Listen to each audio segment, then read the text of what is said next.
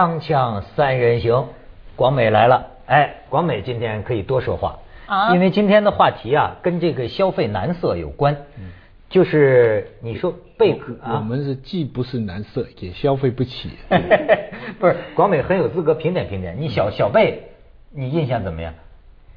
我觉得他跟你是同行哎。啊，什么意思？他与其说像个球星，他不如说他更像个男模，你不觉得吗？小贝，嗯，你小贝这几天，广美这几天不在大陆哈，这这这这小贝最近这五天在中国行啊，我后来看出诡异来了。哎，我说这是来干什么来了？这是三个城市，你知道一路他是来干什么？正经的理由对他到底是来干什么？正经的理由听上去像是为了一个正经的目的，推广中超，就中超推广大使，他跟中超有什么关系？他是中超的球员吗？不是。不是？顾问吗？不是。哎，这是几个公司运作，请他来，呃，发展青少年足球运动，对吧？来这个搞一下。但是呢，我又为什么我看出点诡异来呢？就是说，我觉得要真是公益行动，以我这小人之心呐、不带这么卖力的，你知道吗？这一路上好像又摔跤到北大。把这个聊起来，哦看看光膀子，看纹身，那女生都疯了。那北大女生水平可真是尖叫嗯不敢，对，就是哎惊一路惊叫。呃，后来你说他这是要干什么？穿着西装革履踢任意球吗？踢任意球，你记得给摔摔了一跤吗？踢踢没踢好就摔摔，他们说容易骨折这样。对，你看男网友和女网友评价截然不同。嗯你猜男网友你怎么评价？说什么了男网友说，穿皮鞋就不能踢任意球。嗯，女网友说，人家摔跤都摔得帅。这是，所以，哎，他干什么？后来我就去挖掘资料，反正有一种说法，这里边是有钱的，就是有这个费用代言，还是他给谁代言弄不清啊。但是有人说，呃，七个数的英镑，大概七位数，个十百千万十万百万。百万数级的，就是千万百万人民币了英镑啊！当然这是百万英镑原来有个电影叫《百万对对对英镑》，嗯呃，报道上是这么说，报道上这么说。嗯再有一个呢，就说他来开拓他的事业，所以你说这个有意思吗？啊，现在就说一个名人啊，他去到哪儿，比如到中国去一趟，也许不见得是很直接的广告目的，对吗？说我给你钱到这儿来一趟，也许是说。我要到这儿建立我的市场，或者打开我的市场，甚至有人说他是为了他太太维多利亚来推展亚洲市场，我都不明白，他他怎么就推展了他太太的市场？呃，其实你刚才讲到那个消费男色这件事情哦，呃，其实我觉得我自己属于那种对于男色比较有抵抗力，抵曾经沧海难为水。不是不是，但是你你觉得你说我们在消费男色，事实上我觉得更准确的应该是说，他利用自己的男色当成一个被消被消费品其实真的是这样子，你你这样子，我现在回想一下之后，其实你你问过，其实我看过他的足球赛，我也是在西班牙刚好遇到他在退役之前，呃，前一段，哎不对，应该是说。对他那时候要转到那个，他是不是到 L A 也去踢过一段时间？对对对洛杉矶对什么对对银河队对对是吧？那个是他很很就赚钱去捞钱去的。是在他转会之前，我曾经在西班牙看过一场他的球赛。我告诉你，那真是一个疯狂。嗯那真是一个疯狂。我我跟你讲，那天我还记得那一天所有的警察出动，我不晓得大概有几千个警察在现场，而且他们都是骑马，大部分都骑马，用马就是马人在马上控制那个秩序。那那些观众都疯掉了，在现场点那种。那种烟，那种烟像烟雾弹那样的东西，然后往场里丢啊，然后各种，嗯我就觉得那根本就是一个暴动的那种感，真的就那感觉就是分分钟就要暴动。我是有时我我候真就看成暴动了。我球赛都没有看完，我球赛都没有看完，我就离开，我吓跑了，我真的是吓跑了。所以我相信，就是说，这个足球的观众的这种热情，呃，是足以怎么讲？我觉得他已经把自己当成一个商品了。那天其实他就是在场上像个小小人点。跑来跑去，跑来跑去，其实我看不出个所以然来。我对他所有的印象都是他拍什么刮胡刀的哎广告啊，对然后他即使拍电器的广告，都把他拍的特别特别的有型，所以我觉得他应该深深的知道自己被消能够在哪里被消费。即使他的，你刚才提到他的他的夫人了，他的夫人，我如果说辣妹啊，贝克汉辣妈了。对，贝克汉如果是一个男人的一个一个 role model 的话，他的夫人应该就是一个女人的 role model 了。为什么？他们他们是这样来说，他们是两夫妻合作一起赚钱的一个好的典范，对不对？他们两个人一起在床上，这个在床上对对，很多这种照片是在纹身的，两个人在床上叠来叠去的这个照片，发行了很大的人家数，在床上不光娱乐，还顺带对赚钱，还赚钱，对。但是你要知道，两个人一起在床上，如果他不够，为什么我刚才用 role model 来形容他？赘肉啊对不对对啊，就是两个人，就是说。贝克汉，你是从头到脚，你找不出一个缺点来，因为你说他来中国，我因为我只看到一张照片，他把他的那个对秀起来。对这美其名是纹绣纹身嘛，叫生死有命，富贵在天，纹的是中文。富贵由天，对。啊那美其名是要秀纹身，我觉得更重要是还要秀那个八块腹肌。对所以就是说，他的妻子其实也是这样子，就是从头到脚一丝不苟，从头发到他的化妆到他的服装，他现在又当服装设计师，他的夫人当服装设计师、太阳眼镜设计师，他从头到脚都能卖钱。所以我觉得他的整个家庭，你他们好像有三个孩子吧？我觉得应该很快的，他的孩子应该很快所以，也可所以，所以文涛概括的很对，他是你的同行，他基本上是 model。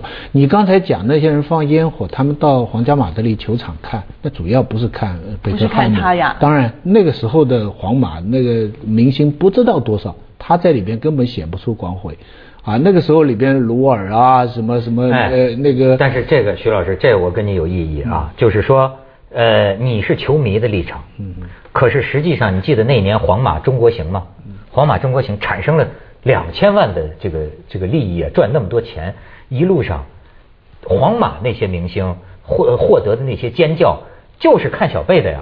那些可能有些球迷他还知道 C 罗呀或者什么的，实际上那就是完全是看小贝啊，尤其是这些女的，是都你知道吗？他叫成什么样？而且，所以我就说，足球运动员这个身份盖不住贝克汉姆，因为你看，你知道，要讲超一流的巨星，他从来都没有达到过。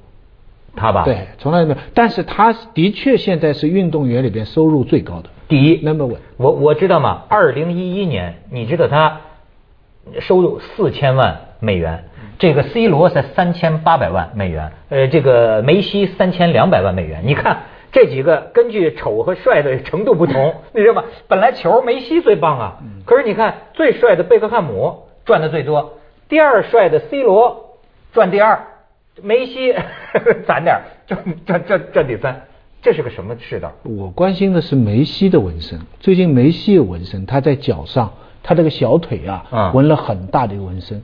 他生了个儿子，他把儿子的名字跟什么什么，他纹在一个小腿上。以后这个怎么看梅西哦？就再看他，他那个小腿是最大家最关心的地方，整条小腿都纹上去了，哎。就是厉害。当然了，你们继续讲小贝，我对小贝不感冒。小贝的儿子，十岁的儿子，现在已经也为这个家庭创造利益了，天哪，已经成了广告巨星了。小贝这个是那布鲁克林吗呃？是叫布鲁克林可能是吧？好像说十岁的那儿子，嗯就说这夫妻俩真是这个钱赚的，哎，这是个什么现象？我跟你说，咱们先看看他这一路中国风啊，这种中国旋风是怎么个神采，是怎么让我越看越诡异的啊？你可以看看。Can you feel it? Can you feel it? Soul rock band. Can you feel it? Soul rock Today, I want to ask you a question about your Chinese food. So uh, I can show you.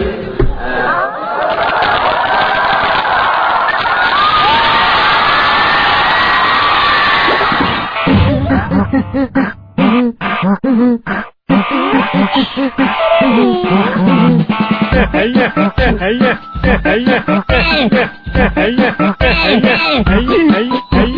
这小贝就是广告牌小贝就是印钞机。你说他这个算是一种什么人？我就觉得他是什么职业？我觉得他不能说足球运动员呐、涵盖不了他的职业。他在商业上得到的这个成就啊，是他踢一辈子足球也踢不到的。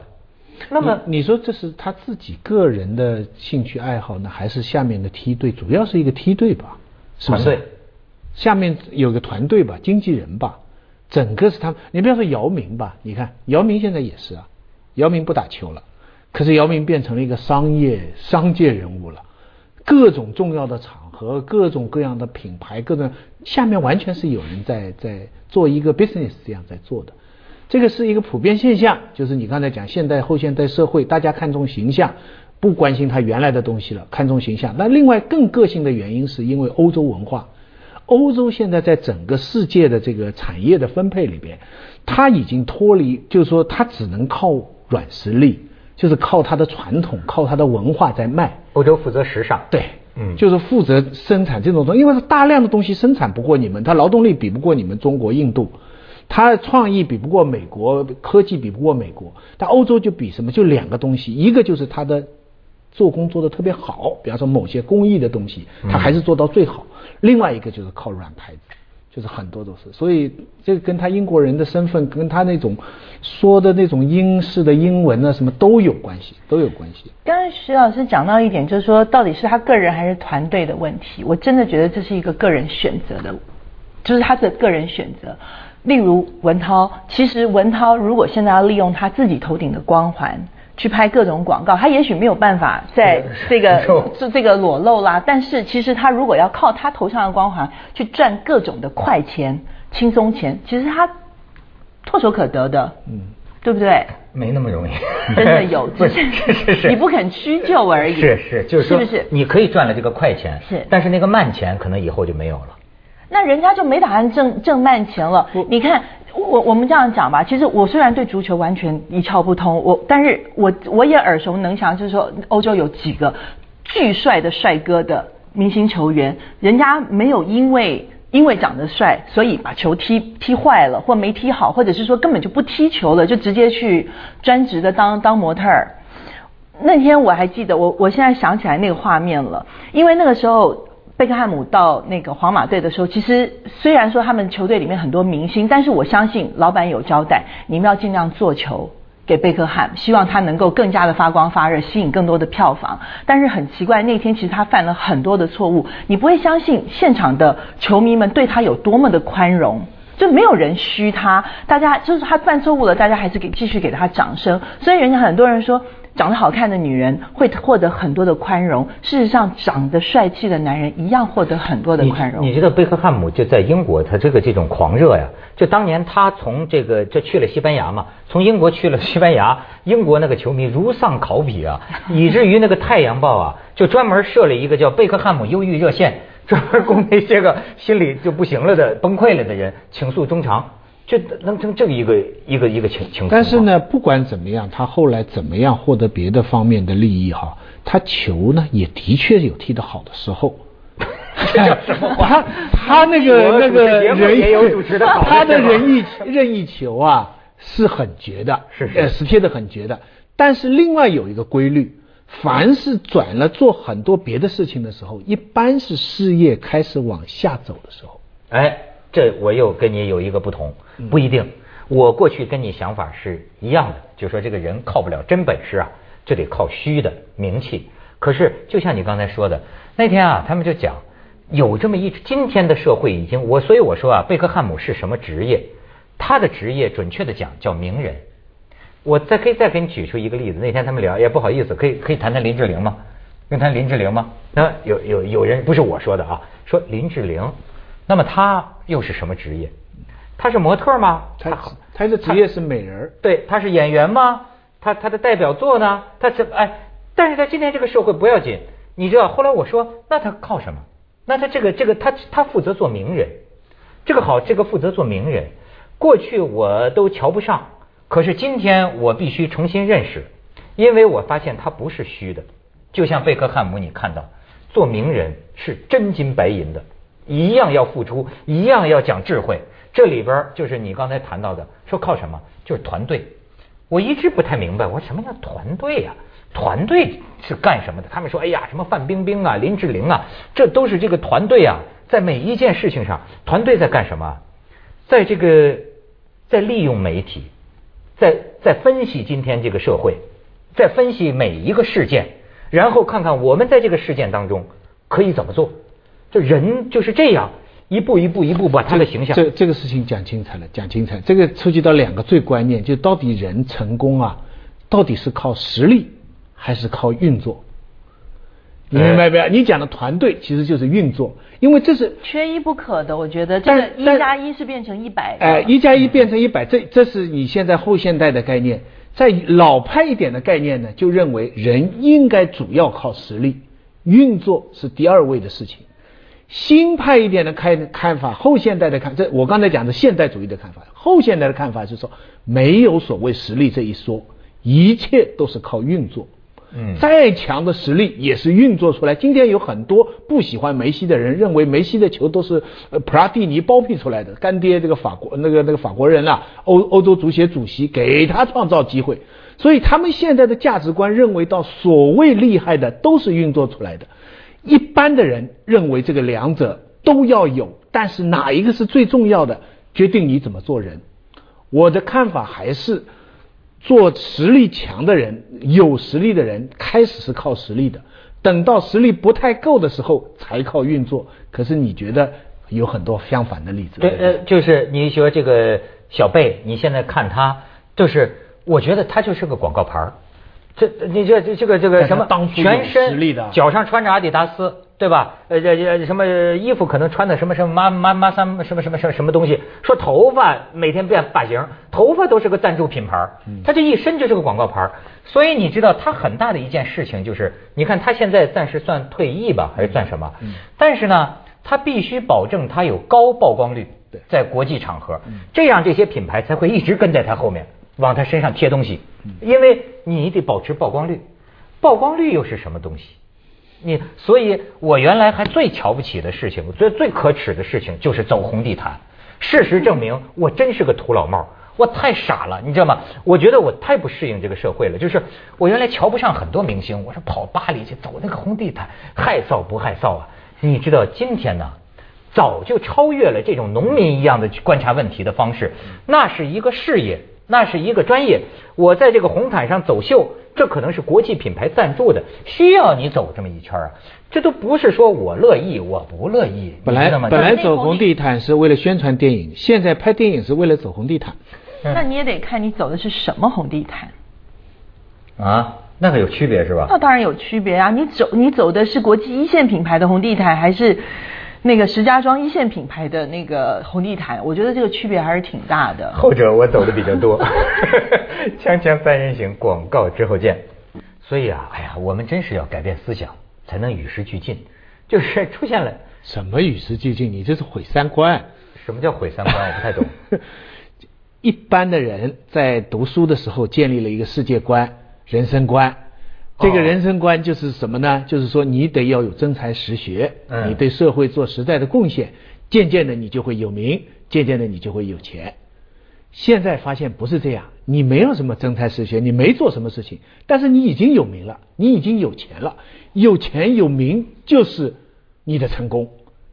现在人家是在走这样的个路。你刚才举的例子，小贝跟比方说林志玲，我觉得这是两个不一样的情况。